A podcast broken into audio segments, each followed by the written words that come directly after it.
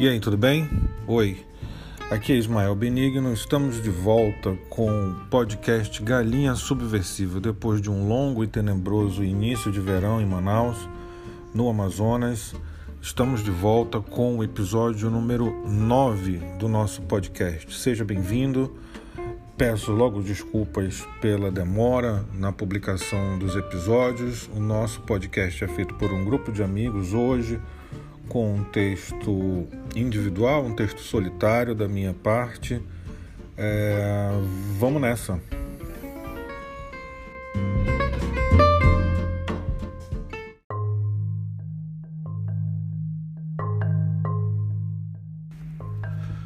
Até meados dos anos 2010, entre o início e o fim da era Lula, muita gente achou uma forma de digitalizar o que lá nos anos 80 a gente chamava, a gente via que era aquele broche. Lembra do broche do Lula lá? Nas três primeiras eleições que o Lula perdeu. Era mais simples, mais rápido, menos trabalhoso e mais visível fazer o que se estava fazendo agora. Bastava incluir o nome Lula no meio do seu nome. Não, não era necessário, não era preciso nada formal ir no cartório fazer nada disso. Como diria aí o Eduardo Pazuello, era só coisa de internet, entendeu? Aí a gente viu Maria Lula do Rosário, José Lula Dirceu, Gleise Lula Hoffmann, Delúbio Lula Soares, Lindbergh Lula Farias e tantos outros dessa gente bacana pra caramba que a gente passou quase 10 anos aguentando. Todo mundo lembra. A tática era simples: mostrar o orgulho de ser petista. Ou, no caso do ex-presidente, lulista, até porque Lula era o PT. PT é o Lula. Seria como mudar o nome do Lindbergh para Lindbergh Francisco Francisco Farias. Não faria sentido. Usando essa mesma lógica errada e torta, se a gente fosse fazer com outro político, esse outro político no Brasil teria que se chamar Jair PPR, PPB, PTB, PFL, PP, PSC, PSL, Prona, PEN, Bolsonaro. Ia ficar até mais bonito, não é? Mas não faz sentido. Bom, pois bem, se o Lula ficou maior do que a sigla que ele ajudou a criar, o Bolsonaro também virou uma marca. O bolsonarismo atropelou, estuprou, esfaqueou e abandonou oito partidos pelo caminho, até chegar à presidência pelo tal PSL, a sigla que ele jogou fora tão logo ele foi eleito. Hoje, Jair Bolsonaro não tem partido. A boa técnica jornalista precisa repetir dia e noite isso, que o nome do presidente é Jair Bolsonaro sem partido. E isso é só uma nesga de algo muito maior, mas que mostra o tamanho, a profundidade e a importância programática e ideológica do nosso Jair, que é nenhuma. Mas eu digresso, o ponto aqui é tentar entender onde estão os Lulas de 10 anos atrás e entender por que os bolsonaristas não fizeram a mesma coisa porque seria bem mais simples, não? Já pensou se todo simpatizante do Messias adotasse esse nome no meio? Silvio Messias Santos, Edir Messias Macedo, Augusto Messias Aras, Lindora Messias Araújo, Dias Messias Toffoli, Adriano Messias da Nóbrega, ou você ainda não se surpreendeu com aquele amigo tatuadão que você tem, jovem, maconheiro, mas que depois de muita cerveja e muito ouvir rock com você às três horas da manhã se revela um bolsonarista enrustido? Vai me dizer que você não lembra daquele seu amigo cidadão de bem a favor da família, que já está no sétimo casamento e que vacinou as seis ex-mulheres dando carteirada na secretaria municipal porque é amigo do prefeito ou do secretário? Eu fico imaginando quantos porres eu já tomei ao lado de pessoas que, no fundo, me acham um imbecil. E pessoas que eu não sabia que eram imbecis também. A grande sacada do destino com o Brasil é que nós chegamos ao limite do que se chama polarização. Só que não é na política, é no nosso trabalho, é na mesa do bar que a gente frequenta, com os nossos amigos, até dentro de casa a gente está polarizado. A última cena que eu vi dessa tal polarização e aqui vamos fingir que as convicções do brasileiro são genuínas. Foi ver as imagens do sábado, agora, dia 12, Dia dos Namorados, para quem não é de direita, né? Porque para os direitistas, o Dia dos Namorados é o Valentine's Day, que acontece em fevereiro. Então, para quem toma tubaína, quem não é direitista, o sábado passado, dia 12, foi o Dia dos Namorados no Brasil. Bom, o fotógrafo Tadeu Rocha, que não deve ser muito querido ali pela galera do, da Praça do Caranguejo, depois que ele filmou aquela aglomeração que fechou os bares por 15 dias a mando do governador, fez algumas das imagens mais bonitas do Dia dos Namorados. A fila de carros abraçando a Arena da Amazônia, de gente esperando para vacinar, para se vacinar, era maior do que a fila do Coco Bambu, do que a fila do Eros Motel, do Afrodite, do Nirvana, do Panda Kodajais, enfim. Ah, peraí, peraí, peraí. Acabamos de ser informados aqui que o nível do Rio Negro baixou mais um centímetro agorinha. Mas falando sério, que coisa bonita. Merecendo ou não, Manaus merecia gerar uma imagem bonita que fosse, não é? Desde o início disso tudo, a gente só aparece nas fotos com um pedaço de alface no dente, ou então piscando, ou então gritando por socorro desesperadamente no Jornal Nacional a arena toda iluminada, as filas dos carros, a iluminação alaranjada dos postes. A gente estava trabalhando aqui no Barrigudos, o nosso botequinho que fica aqui no Eldorado, e ainda bem que a gente não pôde saber, enquanto aquilo acontecia, que o presidente Jair Bolsonaro estava em São Paulo, ou tinha estado em São Paulo, liderando o que chamaram de uma motociata, que a gente podia aqui chamar de miliciata, mas é motociata que chamam Bom, tinha 12 mil motoqueiros, a maioria sem máscara, numa moto com as placas cobertas, a troco de nada. Nada. Porque, segundo o general Eduardo Pazuello, que recentemente foi perdoado por participar do palanque político de Bolsonaro no dia 23 de maio no Rio, o evento não era político partidário, o que é proibido pelas regras do Exército. O Exército, essa casa da mãe Joana que se faz pose de quartel. Pois bem, 12 mil motos. Não falo mortos, eu falo motos, porque mortos são 500 mil. Bom, 12 mil é muita gente. A presidência da República, que ignorou mais de 800 e-mails da Pfizer, sabe organizar sim uma motociata para cometer crime eleitoral. Isso a gente não pode negar, tem coisa que eles sabem fazer. Grupos bolsonaristas, cheios dessa gente que assiste o SBT e a Record por ideologia, espalharam logo depois a notícia de que foram mais de 1 milhão e 300 mil motos. Até a capa do Washington Post estava rolando nos grupos dessa gente, alardeando que o evento estava no Guinness Book como a maior milícia, ou oh, desculpa, motociata da história. Atenção, o Rio Negro subiu 2 centímetros. Bem, são Paulo tem registradas 1 milhão e 200 mil motos. A não ser que o relatório enviado ao Washington Post tenha partido do auditor lá, o Alexandre Costa e Silva do TCU, a notícia é tão verdadeira quanto são verdadeiras essas arritmias que estão sendo causadas pela vacina. Outra notícia que está correndo pelos grupos dessas almas cebosas bolsonaristas. O editor de capa do jornal, o Washington Post, aliás, não percebeu, mas o jornal que estava rolando pela internet nos grupos bolsonaristas datava de 13 de fevereiro de 2013. Nessa data, 2013, Bolsonaro ainda não passava de um deputado medíocre, com traumas visivelmente sexuais e uma tara não menos freudiana por torturadores da ditadura militar. Bem, eu não acompanhei o evento do Dutch brasileiro, mas ainda bem, só tive um dia feliz, com uma noite feliz depois, ao lado de amigos, ao lado da minha esposa, ouvindo nossas músicas e ignorando o fato de que naquele mesmo dia os brasileiros estavam fazendo fila para se vacinar, enquanto os apoiadores do presidente faziam fila para lhe apoiar. Ao lado de 500 mil mortos, sem contar as subnotificações que o filho da putismo dessa gente, além de ignorar, ainda tentou mudar de sinal, transformando em super notificações.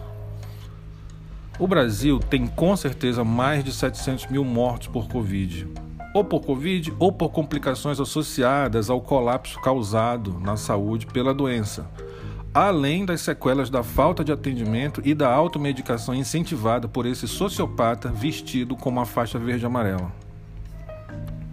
São imagens muito fortes que me mostraram que o Brasil não quer seguir quem foi eleito para liderá-lo. Eu falo aqui das imagens do Tadeu, as, as, as filmagens e as fotos dos carros das pessoas esperando pela vacinação.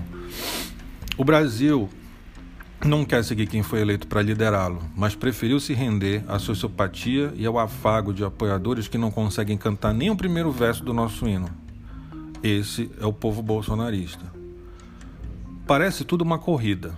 Se fosse um filme de suspense, o filme mostraria os casais dentro dos carros olhando ansiosamente pelo retrovisor, procurando um sinal das motos dos assassinos, vendo bem ali na frente a tenda da vacina, sem saber se conseguiriam chegar à fronteira do Brasil com o mundo, desenhada com uma agulha e uma ampola de 5 ml de vida num chão de terra, ou se os assassinos iam chegar antes. Coincidências do país do genocídio democrático. O genocídio dentro das quatro linhas da Constituição, como diz o genocida. Pois bem, no sábado passado, e repito, Dia dos Namorados, 141 mil brasileiros, 141 mil amazonenses conseguiram chegar à borda do país e fugir da matança que virou política pública.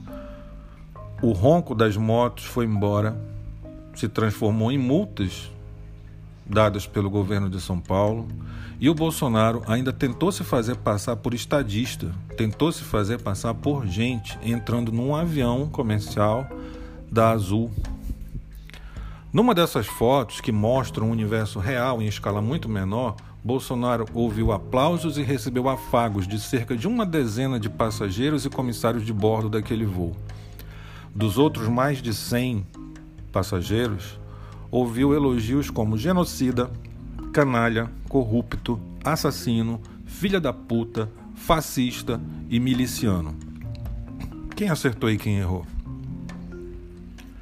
Falando nisso, entre ontem e hoje, o Brasil, que não chegou, não conseguiu alcançar as tendas da vacinação, viu quase oito Boeings como aquele, oito aviões de passageiros como aquele que Bolsonaro tentou invadir, não conseguiu, caírem. E nós chegamos ao ponto de não conseguir mais nem nos espantar com isso. A gente só pensa na quantidade de famílias destruídas por alguém eleito com a promessa de defender a família. Os bolsonaristas um dia vão ficar sem o pai. Vão ligar a moto no final de semana sem ter para onde ir. Vão procurar o nome do seu ídolo nos livros de história, mas não vão achar. Vão encontrá-lo na lista dos maiores canalhas que o Brasil já produziu. Um homem pequeno, inculto, cafona, hipócrita, um assassino, inspirado por assassinos, mas eleito democraticamente. Esse é o Brasil. O Brasil que já sobreviveu a muita coisa ruim. A gente já passou por crises econômicas, doenças horríveis, surtos de meningite, o flagelo da poliomielite, desastres naturais, hiperinflação, rupturas eleitorais, escândalos de corrupção, impeachment, as tragédias da chuva, as tragédias das barragens, a violência, a fome, incêndio em boate, todo tipo de desgraça o brasileiro já conhece e a gente sobreviveu. A gente está passando mais um flagelo de proporções brasileiras, ou seja, gigantes. Vivemos a era do anticomunismo que tudo justifica, inclusive o assassinato em massa, orquestrado dentro dos mesmos palácios que a nossa democracia botou de pé contra a vontade do atual presidente. Com muito esforço, a gente construiu um país livre e democrático. E aí depois a gente botou um anão moral, um projeto de déspota na cadeira que deveria ser reservada apenas a quem respeita a liberdade e a democracia. Sim, parece muito feio isso. E é. Mas acredite, essa é a face também, ao mesmo tempo, mais bela da democracia. É ver no mesmo dia os assassinos e as suas vítimas ocupando as ruas pelos seus objetivos, cada um com seu objetivo. E eu fico muito feliz em saber exatamente em que lado eu tô nesse filme. E você?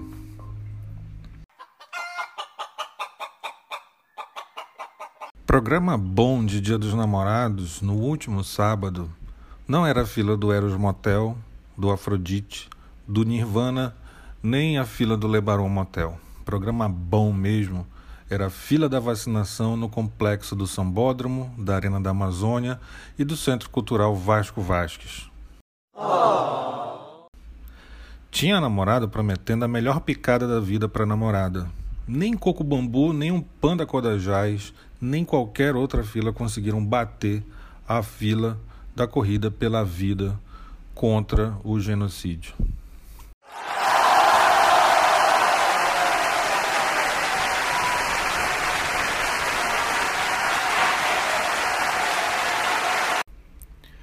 Carlos Wizard, que devia depor hoje a CPI da pandemia, não foi encontrado para receber a intimação. Wizard fazia parte do Ministério da Doença, defendia o tratamento precoce, o isolamento vertical e a cloroquina. E adivinha onde ele estava? Sim, nas redes sociais, em Miami, vacinando a família inteira. Disse que foi a uma farmácia e tinha vacina para todo mundo, assim, por coincidência. Sabe, comunista fazendo turismo em Nova York? Pois é, é a mesma coisa. Filha da puta negacionista se vacinando em Miami. Oh. Hackers invadiram a empresa produtora de videogames Electronic Arts, a EA.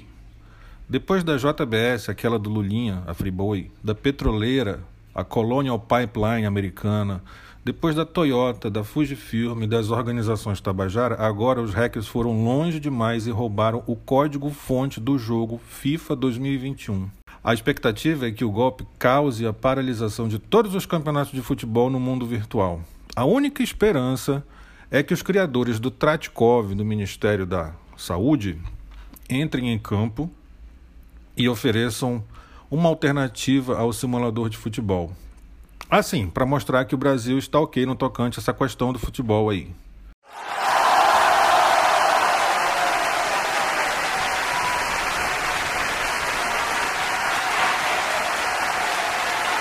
Falando em futebol, a Copa América já é um sucesso de público nos hospitais das delegações. 41 jogadores e 10 funcionários de hotéis por onde esses jogadores passaram já estão infectados. A expectativa do governo Bolsonaro é de que 70% dos jogadores peguem a doença, que é como uma chuva, infelizmente, todo mundo vai se molhar. Se as delegações estrangeiras morrerem, então, aí o Brasil é campeão por WO e a gente não é coveiro.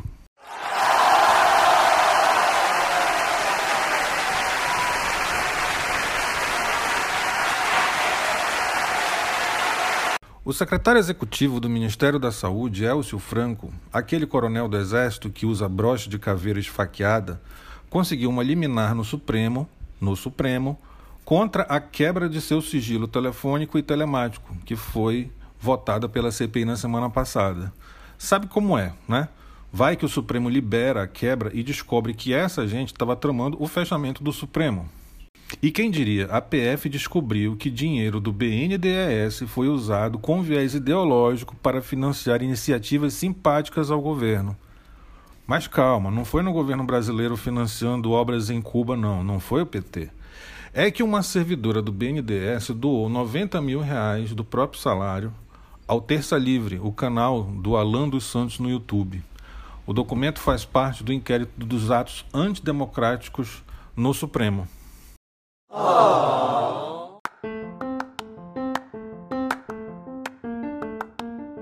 Ontem, o presidente parou de mamar no velho da Havan e fez uma reunião online com direito até a teleprompter com a Pfizer. A cena era a coisa mais linda, a cúpula do governo toda reunida e dessa vez com o ministro oficial mesmo da saúde, o Queiroga, não Osmar Terra. A pauta era o pedido de antecipação de doses à farmacêutica. Pois é, o bom é que, como não usa máscara, dava para ver a cara de cu do Jair.